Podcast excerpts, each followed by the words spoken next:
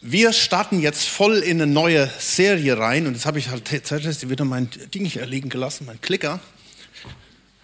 Und ich freue mich total auf diesen starken Vers, äh, den wir uns heute Morgen anschauen aus Jesaja 6. Ihr habt ihn dort abgebildet, denn ein Kind ist uns geboren, ein Sohn ist uns gegeben und die Herrschaft ruht auf seiner Schulter. Und man nennt seinen Namen und tatsächlich äh, kennt ihr das wahrscheinlich immer, dass die Namen zusammengesetzt sind, aber eigentlich ist jedes Wort in sich ein eigener Name. Wunderbar, Ratgeber, starker, Gott, ewig, Vater, Friede, Fürst und man könnte stundenlang darüber sprechen. Aber ich werde mich heute kurz halten. Wir hatten in den letzten Wochen relativ lange Gottesdienste und ich habe mir gesagt, also heute wird es kürzer sein. Wir werden ja drei Wochen Zeit haben, uns mit diesem Vers zu beschäftigen. Und jetzt erschreckt nicht, wenn ich sage, ich werde euch heute mal den Kontext mal zeigen, wo der, was alles noch darum passiert ist. Ihr könnt das gerne mal aufschlagen, wenn ihr eine Bibel dabei habt. Ähm, Jesaja Kapitel 6, Vers 5. Das Wort, da ist jedes Wort so kraftvoll, so power, was? Ach, habe ich sechs gesagt? Habe ich extra gemacht, damit ihr aufpasst. Ich habe tatsächlich hier sechs stehen. Ähm, Kapitel 9, klar. Kapitel 9, Vers 5. Jedes Wort ist das so kraftvoll, ein Mysterium eigentlich. Hey, es gibt nichts, was schwächer, was hilfloser, was abhängiger ist als ein kleines Kind. Und es passt so super gut auch in die Segnung, die wir eben hatten. Überlegt euch das mal. Da haben wir dieses kleine Kind, Völlig unmündig. Und jetzt kommt diese Message da rein, 700, äh, über 700 Jahre bevor Jesus geboren wurde. Und es war und es ist auch heute noch für viele Juden ein Mysterium, was das bedeutet. Da kommt ein Kind, ein kleiner Mensch, aber es heißt hier auch, er kommt als Sohn, als Sohn Gottes, was natürlich auch sagt, er ist Mensch und er ist Gott. Und dieses Kind ähm, greift so stark ein, ich sage es ganz persönlich, in deine Lebenswirklichkeit, dass es alles verändern kann. Dieses Kind hat so viel Power, dass es sogar Macht hat über die Finsternis, über den Teufel und seine Dämonen. Also so stark. Und das werden wir uns heute mal so ein bisschen anteasern, sage ich mal. Kein Mensch könnte das überhaupt im entferntesten tun. Ja? Wir sind ja nur Mensch. Du kennst vielleicht den Spruch, wenn du sagst, so bin ich halt mal. Ich bin halt so, ich bin halt nur ein Mensch. David Gussig, ein Kommentarschreiber, den ich übrigens auch sehr empfehlen kann, den gibt es jetzt mittlerweile auch in Deutsch. Ähm, er sagt in Englisch, heißt es dort, I'm only human is not an excuse.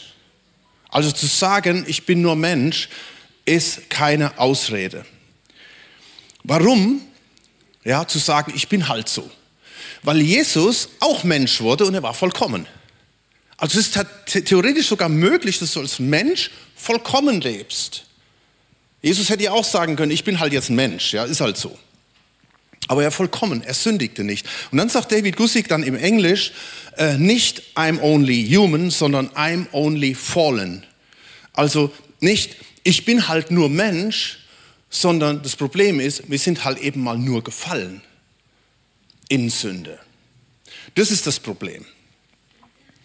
Als ich das gelesen habe, hatte ich zufälligerweise im, im Radio ein Lied gehört, das kennen vielleicht viele von euch, vielleicht eher die Jüngeren von Rory Graham, Rage and Bone Man.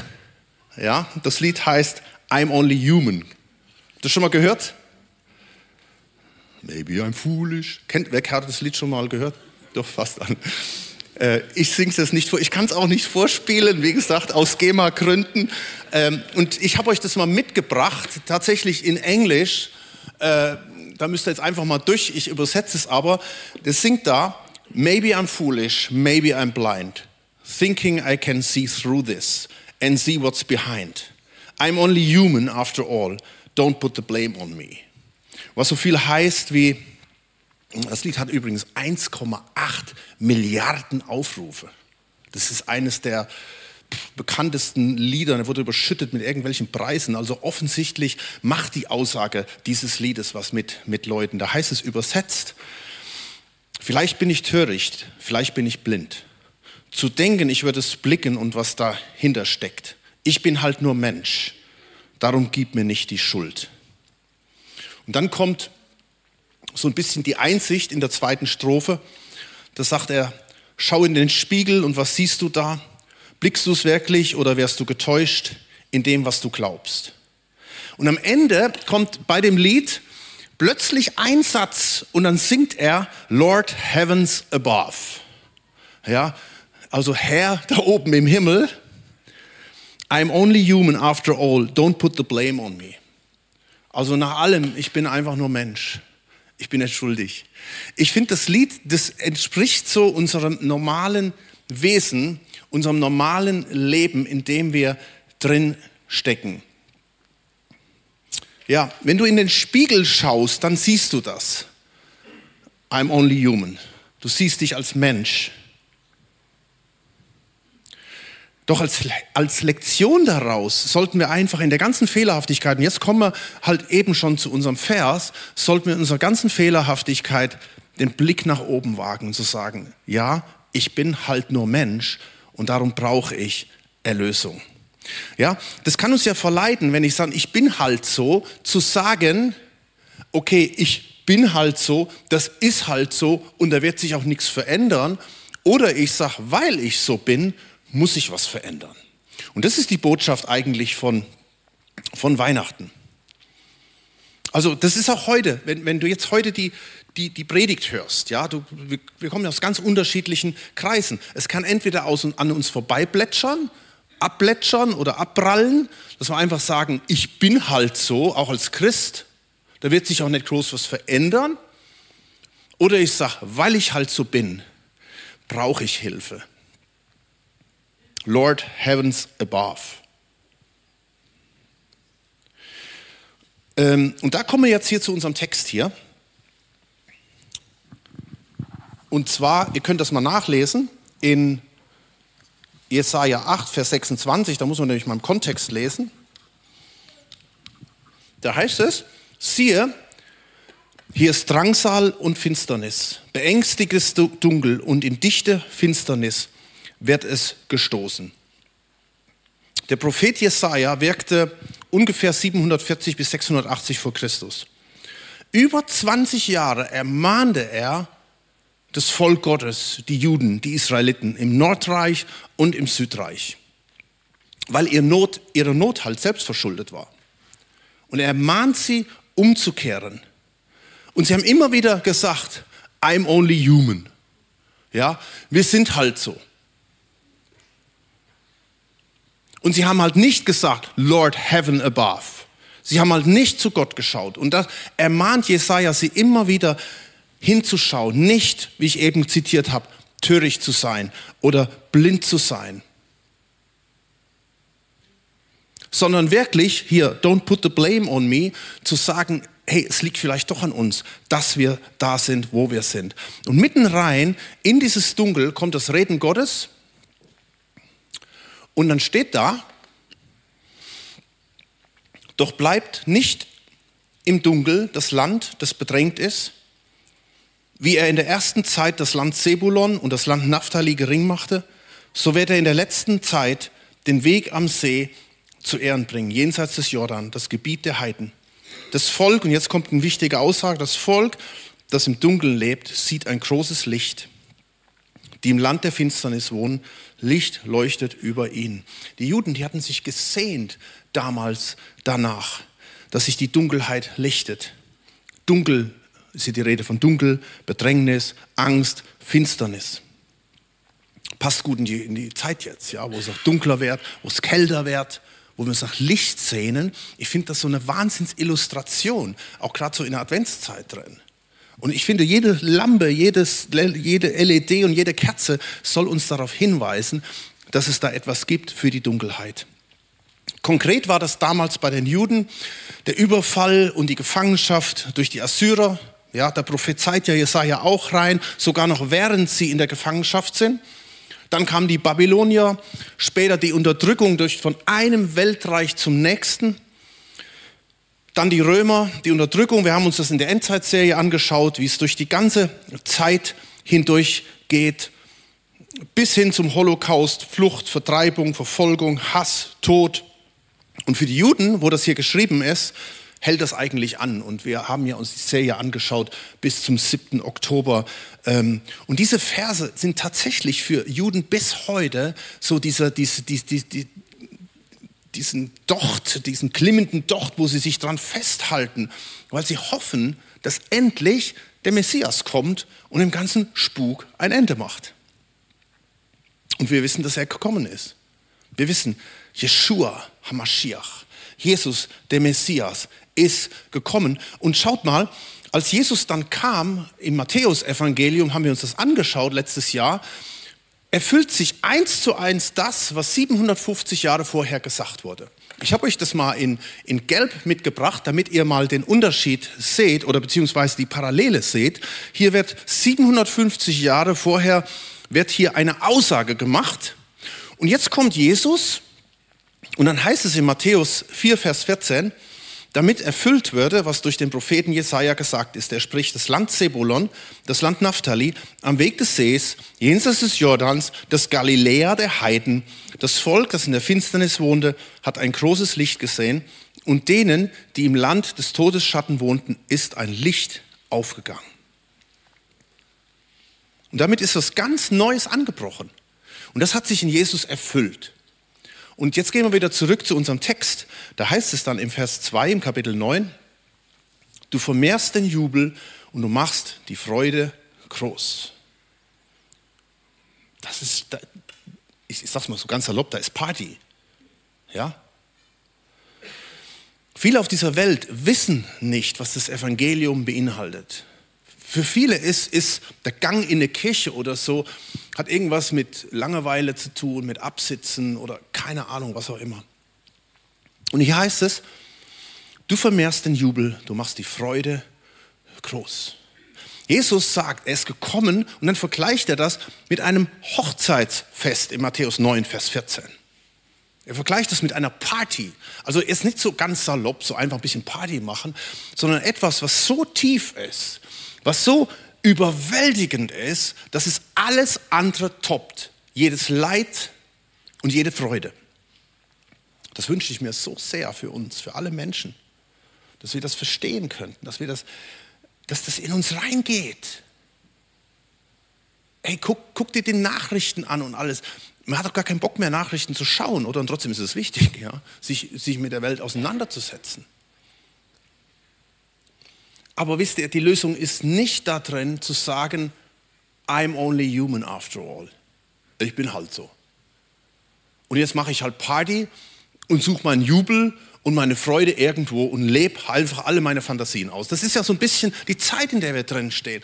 Und das ist halt eben nicht der Punkt. Jesus ist nicht gekommen, um uns einfach auf die Schulter zu klopfen und sagen, du bist halt nur Mensch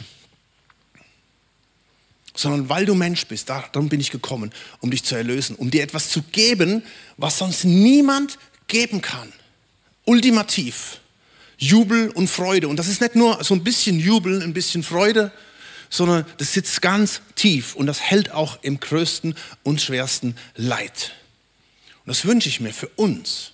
Ja, ich wünsche mir das auch für das jüdische Volk, für die Juden heute dass sie das erleben können, dass sie das verstehen. Ich hatte ja mal gesagt, ich habe mich mal mit dem Juden unterhalten und dann kam irgendwie so dieses Ding, dass ich gesagt habe, ja, die Juden seid ja das auserwählte Volk Gottes. Und er sagte, hör mir doch auf damit, wir wollen das gar nicht. Hört doch auf mit, tut uns nicht immer auf den Sockel. Das war ein säkularer Jude. Der hat gesagt, lass uns doch einfach in Frieden. Wir wollen einfach nur Menschen sein.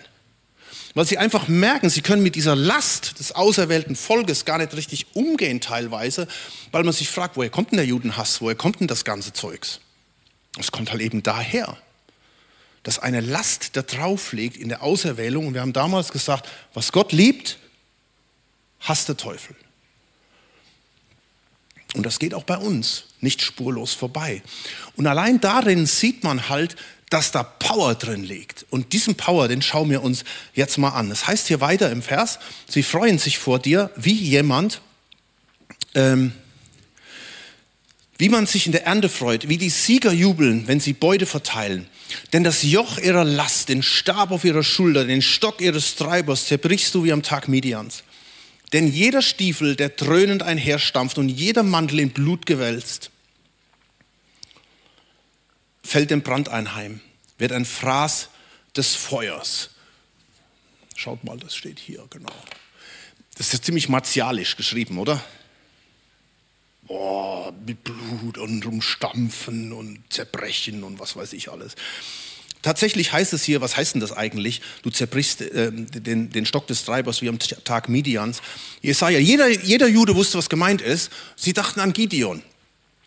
Als Gideon diese Schlacht anführte und die Feinde, die Midianiter, vertrieben hatte.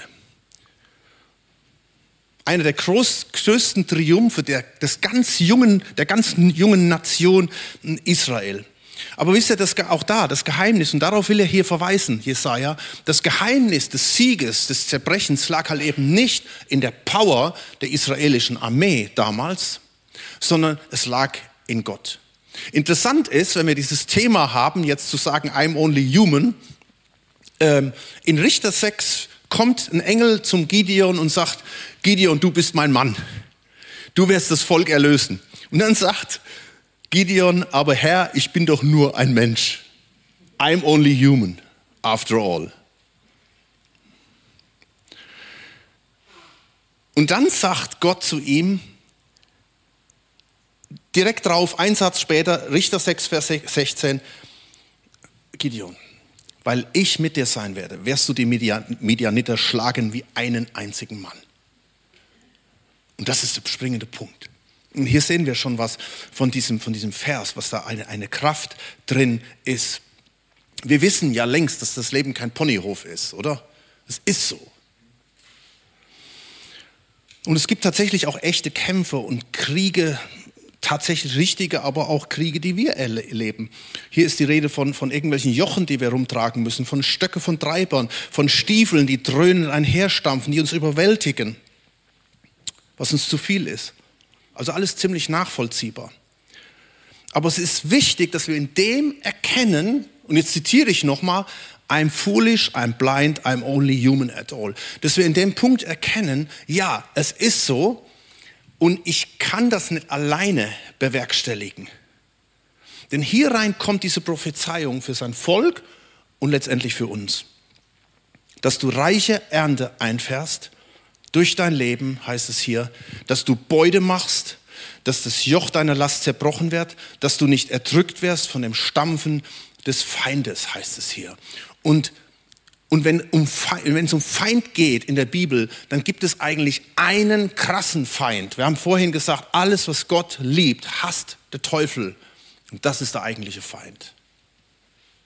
Das müssen wir immer bewusst sein. Das heißt in Epheser 6, Vers 12, denn unser Kampf richtet sich nicht gegen Fleisch und Blut, sondern gegen die Herrschaften, gegen die Gewalten, gegen die Weltbeherrscher der Finsternis dieser Weltzeit, gegen die geistlichen Mächte der Bosheit in den himmlischen Regionen. Und die Good News ist, und ich weiß, es klingt, wie gesagt, richtig martialisch, wenn wir das hier nochmal lesen, im Vers 4, denn jeder Stiefel, der dröhnend einher stampft und jeder Mantel in Blut gewälzt, fällt dem Brand anheim wird ein Fraß des Feuers, egal wie groß die Macht, die Übermacht, egal was dich bewegt und äh, was dich äh, mit reinnimmt. Es ist immer die Macht Gottes, die da ist.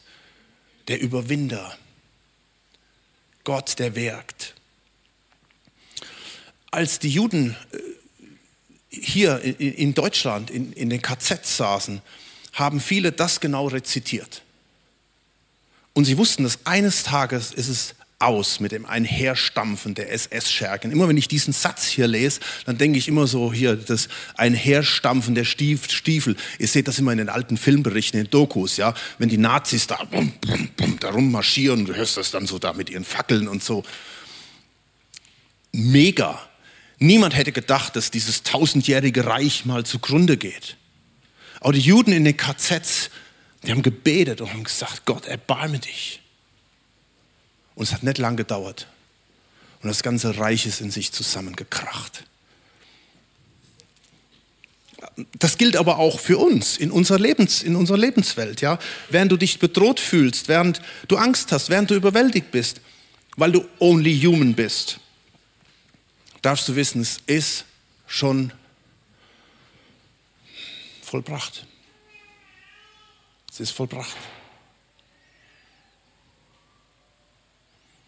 Denn was wir jetzt lesen, hier, was vor 2700 Jahren geschrieben wurde, was 2000, vor 2000 Jahren umgesetzt wurde in Jesus, ist jetzt, heute hier. Und da kommen wir hier zu unserem Finale, denn ein Kind, Vers 5 ist uns geboren, ein Sohn ist uns gegeben und die Herrschaft ruht auf seinen Schultern. Du musst mal innehalten, wenn du das mal vergleichst. Da ist ja einer die Rede von äh, jeder Stiefel, der dröhnend einherstampft und du siehst die Tausende, die da bum, bum, bum, rumlaufen. Und jetzt heißt es, da kommt ein Kind und macht dem ganzen Spuk ein Ende. Dieses Kind wird jedes schwere Joch zerbrechen. Dieses Kind ist so umfänglich. Und lass es einfach mal auf dich wirken, was hier steht. Jetzt wechsle ich mal die Farbe. Jetzt geht es von der Dunkelheit ins Licht. Und man nennt seinen Namen wunderbar.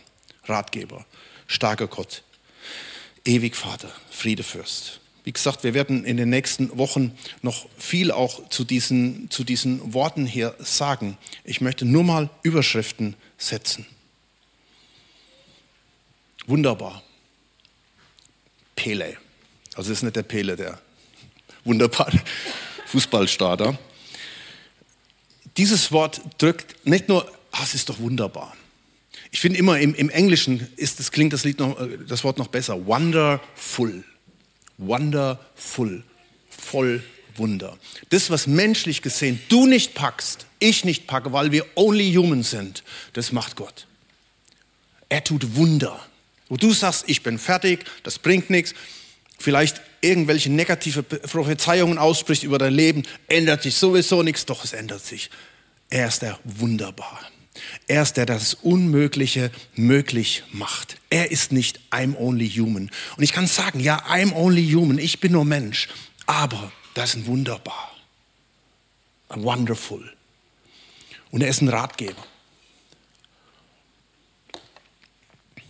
Ja, es es gibt heute so viele Ratgeber in der Politik, in der Wirtschaft. Für alles Mögliche. Burnout, Resilienz, Krankheiten, Erziehung, Psyche. Und es ist auch gut, dass wir heute so viel haben. Wir können aus dem Vollen schöpfen. Aber er ist der Ratgeber. Und wir wissen das längst. Nicht jeder Rat ist gut und billig auch nicht, ja? Spurgeon hat mal gesagt, es war der erste Ratgeber eines Menschen, der Eva mit überragender Intelligenz ins Verderben stürzte. Und damit die ganze Welt. I'm foolish, I'm blind, ja.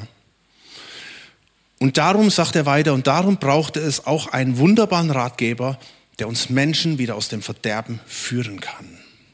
Das ist der Punkt. Und den brauchen wir auch. Du kommst nicht alleine zurecht. Und ich weiß, ich spreche besonders auch zu uns, zu, zu Christen, die schon lange unterwegs sind mit Gott, die einfach auch ihr, ihren, ihren Tradition, ihren Weg gefunden haben. Wir müssen immer wieder kapitulieren. Ich schaffe das nicht alleine. Ich muss immer, und manchmal lässt es Gott auch zu, dass wir mit 100 Sachen gegen die Wand fahren, damit wir merken, ich brauche diesen Ratgeber. Jeden Tag ins Gebet gehen zu diesem Ratgeber, der kostet auch gar nichts. Da musst du kein Vermögen für ausgeben, um diesen Rat zu bekommen. Und er ist der Ratgeber, er ist der, der helfen will. Und er ist stark. Jetzt sagst du natürlich, ja, Gott ist stark, starker Gott, das singt man im Kindergarten, äh, in, in der Sonntagsschule schon. Ja. Da steht das Wort Gibor. Das musst du dir gut merken. Gibor. Und dieses krasse Wort heißt mächtiger Krieger, Champion, Riese, Held. Er ist Gibor über alles, was, was es gibt. Er kämpft, aber richtig, er ist keine Flasche. Er ist der Sieger über Hölle, Tod und Teufel. Und wenn du diesen Gott in deine Menschlichkeit reinlässt, dann hörst du die Worte, und ich habe, erinnert euch eben an Gideon, ja? Gideon, dass Gott sagt, ich bin mit dir, oder der Engel spricht es aus, ich bin mit dir.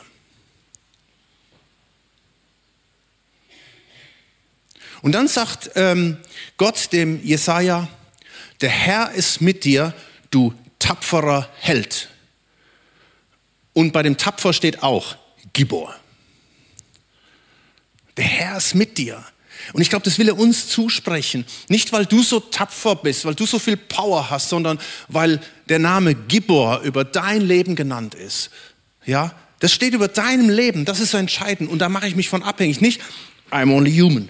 Sondern ich schaue zu ihm und sage, Herr, weil ich nur Mensch bin, ich brauche diese Kraft. Ich brauche dich als wunderbar Ratgeber, als starker, als Gott. Und das ist der, der nächste Begriff. Gott, da hören wir da hören wir immer viel von, jetzt habe ich mir Dinge ausgemacht hier. Okay. Ähm. Gott L, der Allmächtige. Der Allmächtige. Wir haben Jesus oft äh, äh, zu reduziert. Ja, da ist das Kindlein in dem Krippelein und dann gehst du in die Kirche und siehst den, den Leichnam vorne an der, an, an, am Kreuz hängen. Und es ist alles so tot, so, so kraftlos. Aber es ist Gott. Es ist Gott.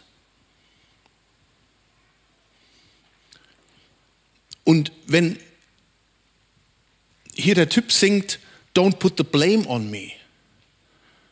Mach mich, erklär mich nicht für schuldig, mach mich nicht verantwortlich. Jesus hatte Blame auf sich genommen. Ja? Put the blame on me. Er hat die Blame getragen, die Schande, das Kreuz und alles. Und das ist so stark, dass ich weiß, er ist Gott, er hat all die Macht, all die Power und ich kann darum immer wieder mich ihm nahen, zu ihm hinkommen und dann wird er, und das ist das mega Geschenk, dann wird er Papa, ab, heißt das hier, oder wir kennen es aus dem Aramäischen, das Abba, lieber Vater. Das ist das ultimative Geschenk. Wir werden durch Jesus zu Söhnen Gottes, zu Töchter und Söhne des lebendigen Gottes, durch den Sohn Gottes.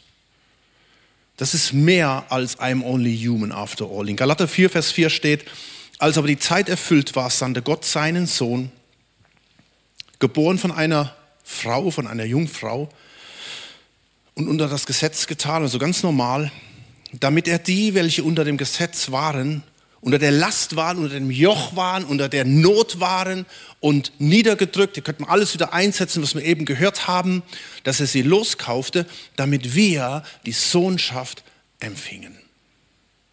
Stark, oder? Das ist der Hammer. Das müssen wir mal proklamieren und aussprechen. Damit du die Sohnschaft empfängst, damit du sagen kannst, ich bin Tochter des lebendigen Gottes, ich bin Sohn des lebendigen Gottes durch den einzigen Sohn. Weil ihr nun Söhne und Töchter seid, hat Gott den Geist seines Sohnes in eure Herzen gesandt, der jetzt ruft, aber Papa, lieber Vater. Uns ist das ein Wunsch auch fürs neue Jahr, dass wir uns wünschen, dass wir in unserer Beziehung manchmal auch ein bisschen das emotional mehr leben können, ja? Und wirklich auch jubeln können darüber, was er getan hat. Ich, ich hatte am, am, Freitag hatten wir hier eine jüdisch-messianische Gruppe unten gehabt. Die haben Schabbat gefeiert und so ein bisschen Hanukkah im Vorfeld. Die haben wir eingeladen. Das sind, sind Ukrainer. Und ich dachte, boah, da war eine richtige Stimmung in der Bude. Die haben das richtig gefeiert, dass Jesus gekommen ist. Es waren zwar nur, keine Ahnung, 20 Leute, aber die haben äh, das mehr gefeiert wie wir jetzt heute Morgen. Das war auf jeden Fall lauter. Und ich glaube, wisst ihr, uns war nicht nur oberflächlich. Und denen geht es gerade im Moment auch nicht so gut. Könnt ihr euch vorstellen, oder? Ukrainische Juden, die haben Verwandte in Israel, die leben den ganzen Terror, dann haben sie das von der, in der Ukraine und dann haben sie das noch hier. Wir haben übrigens einige Juden eingeladen und die haben gesagt, wir kommen nicht, wir haben Angst, wir gehen nicht dahin, wo irgendwas Jüdisches ist. Aber wisst ihr, wer ihn zum Vater hat, wer ihn im Herzen hat, der darf jubeln und, und er wird niemand wird uns aus seiner Hand reißen. Das ist entscheidend. Und hier kommen wir noch äh, zu einem vorletzten Begriff. Er ist ewig. Er kennt keinen Anfang. Er ist das Anfang. Er ist der Anfang. Er ist das Ende. Er kennt die Gegenwart. Da kann man das Wort, den Namen Yahweh. Er war, er ist und er wird sein. Und das steht über dir. Ich habe oft weiß ich nicht, wie es weitergeht in manchen Punkten, aber er kennt alles, er sieht alles, er hat die Kontrolle. Und damit endet dann das mit dem Fürst des Friedens. Sar Shalom. Fürst können wir auch mit Herr und Kapitän oder Meister, ich finde Kapitän recht gut, er hat, er hat das Steuerrad in der Hand. Okay, nicht immer. Wir müssen es ihm in die Hand geben. Und dann schafft er den Shalom. Und ich habe das schon öfters gesagt, dieses Wort Shalom ähm, bedeutet Gesundheit, Wohlstand, Frieden, Freude, Freundlichkeit, Familienleben, Gunst, Ruhe, Sicherheit, ganzheitliches Wohlergehen. Also so richtig die volle Packung. Es geht nicht einfach hier ein bisschen um ja, Reichtum und so, und dass der Geschenketisch dann voll ist und so. Aber es ist etwas, was so tief ist. Die Juden wünschen sich jeden, jede Woche Shabbat Shalom. Den Frieden am Shabbat in der Ruhe. Und das dürfen wir erleben. Und das ist richtig stark. Zusammenfassend sagt Calvin über, kennt ihr den, den großen Calvin? Und ich zitiere euch das mal. Ich fand das so eine starke Zusammenfassung es hätte eigentlich fast schon gereicht, dieses Zitat als Predigt. Aber hört mal genau hin zu diesem Vers da. Man immer wieder den Eindruck haben, dass alle, alles ruiniert ist, dann lass uns in Erinnerung rufen, dass Christus wunderbar heißt. Weil er unvorstellbare Möglichkeiten hat, uns zu helfen. Und weil seine Macht weit über das hinausgeht, was wir uns vorstellen können. Wenn wir Rat brauchen, sollten wir uns daran erinnern, dass er der Ratgeber ist. Wenn wir Kraft brauchen, lass uns daran erinnern, dass er mächtig und stark ist. Wenn uns neuer Schrecken und Terror umgibt, uns selbst Tod und Leid uns aus allen Ecken bedrohen, verlassen wir uns auf das Ewige. Denn aus gutem Grund, schreibt er, ist er unser Vater. Und mit seinem Trost lernen wir, uns in allen zeitlichen Leiden zu beruhigen.